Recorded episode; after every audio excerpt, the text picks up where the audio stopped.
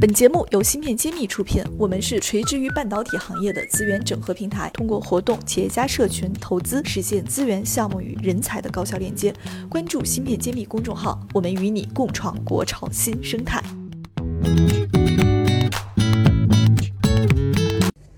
上一期我们讲了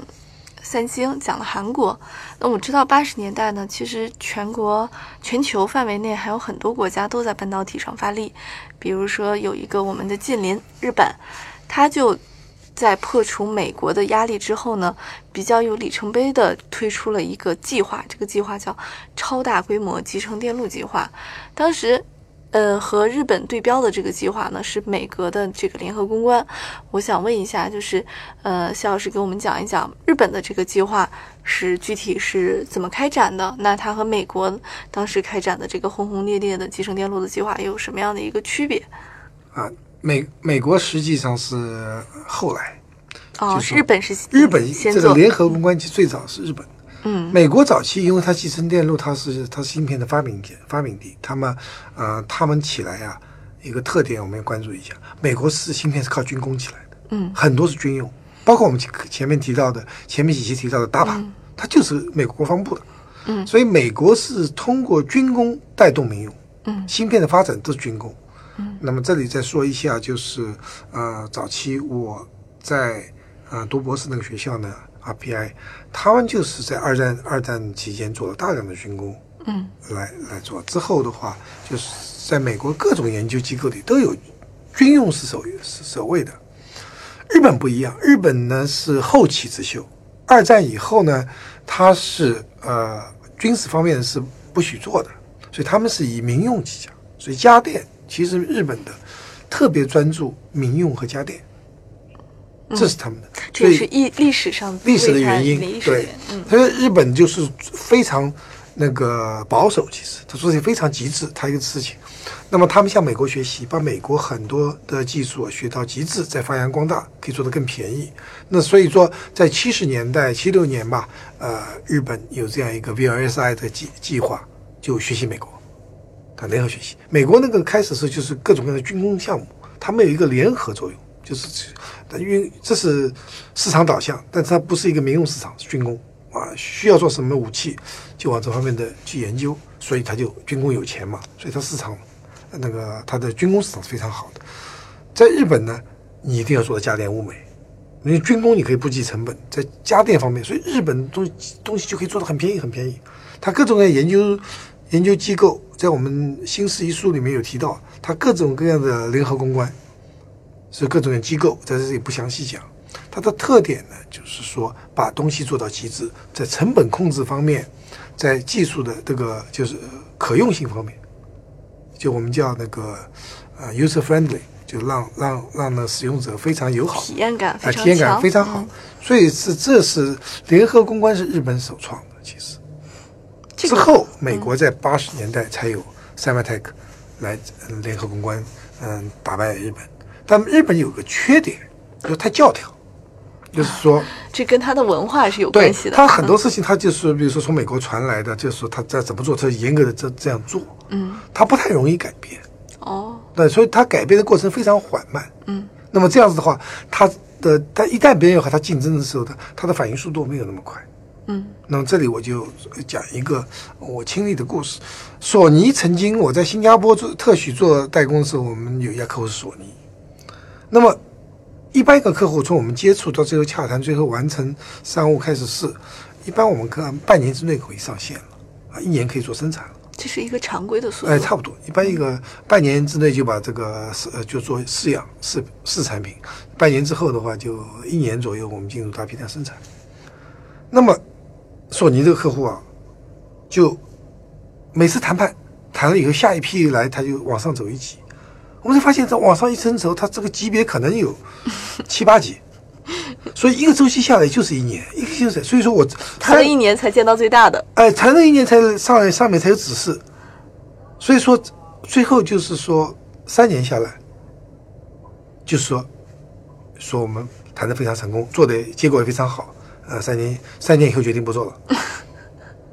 就他很非常严谨，他这个论证阶段是一级往上升的。他那个真正你可以体会到这种官僚体制或者官大一级压死人，他这个情势情势汇报，而且全部要用文档的形式来汇报的，就不像我们这样谈一谈谈成了咱们握手咱们干，嗯，对吧？这里面就有分歧，日本是最长的、最慢的，欧美呢快一些，那么那个台湾企业和大陆企业最快，嗯，咱们说干就干，不干就不干了。所以这里面它的它的那个那个严谨是好事儿，那么这个速度那个就会比较长。所以他们就举个例子，比如说在在我们的制造中，啊，建厂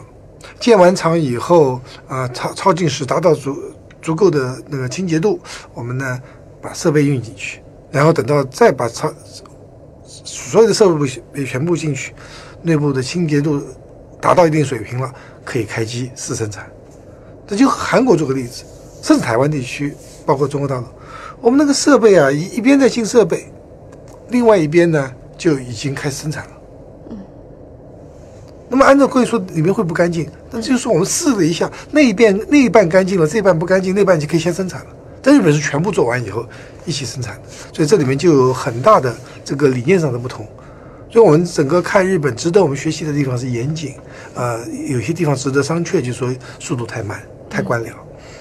那在这个超大规模集成电路计划这件事情上，日本哪些方面，呃，和产业发展做得比较好呢？才带来了后来日本的，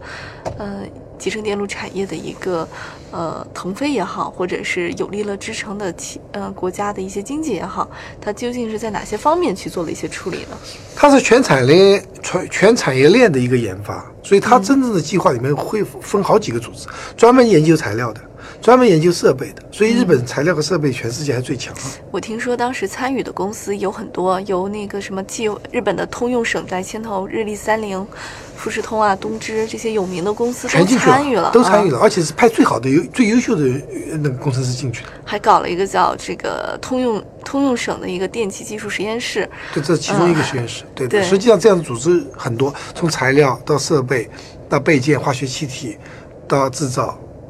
到那个工艺和和电那个后面的封装测试，它是全产业链布局的，全产业链协同来参与这个计划。对，对，每一个产业链都都都有专门的组织，比如说这是一个电气技术实验室，还有其他实验室，各种各样的实验室，而且都派最好的人。一般我们说我们公司要要派一个人来，那那最差的人派过去，闲人派过去。对的，一般觉得这个应付政府的一些他这种就是说，嗯，同头呃，就是全国一条心，支持国家。派最好的人去，这这个这个这个民族性非常强。哦，这一点我们还是需要啊研那个借鉴的。那他们在这个过程中也像美国当年一样不考虑竞争吗？不考虑竞争，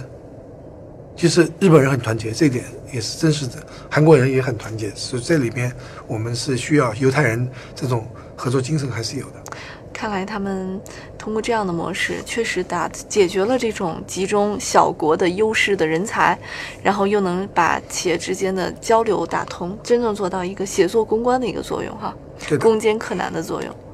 是，所以这些都是我们要好好研究的那个案例吧。那对我们中国今天，您觉得有类似的项目出现吗？可以给我们有什么样的借鉴吗？所以，我们今天嗯，已经听到要建中国，啊，就是国家集成电路创新中心。但我更希望看到的是制造中心，就是产业中心。你光是创新，是，但还是要产业化，最好是和产业相结合对，创新中心的里面就是有有创新的意思，但没有制造业的精益求精，这个这个把制造做到极致这方面的这个。生产线或者是实用的研发，那么现在只是看到框架，没有看到细节，所以我们就希望更多全国各地根据自己当地的特色，专注一项，把它做到极致，做到世界第一。这是我们应该不要全国各地都做同样的东西，应该应该有分工。我们国家大可以这样做。那韩国呢，它就没有什么分了，就举国之力做一个公司。但中国呢，可以做不同的产业，在每个每个重大城市。呃，一二线城市都可以有明星企业，世界级的明星企业，但是要专注，而不要同质化竞争。感谢大家收听《新事揭秘》，更多精彩内容请关注《新事一书》。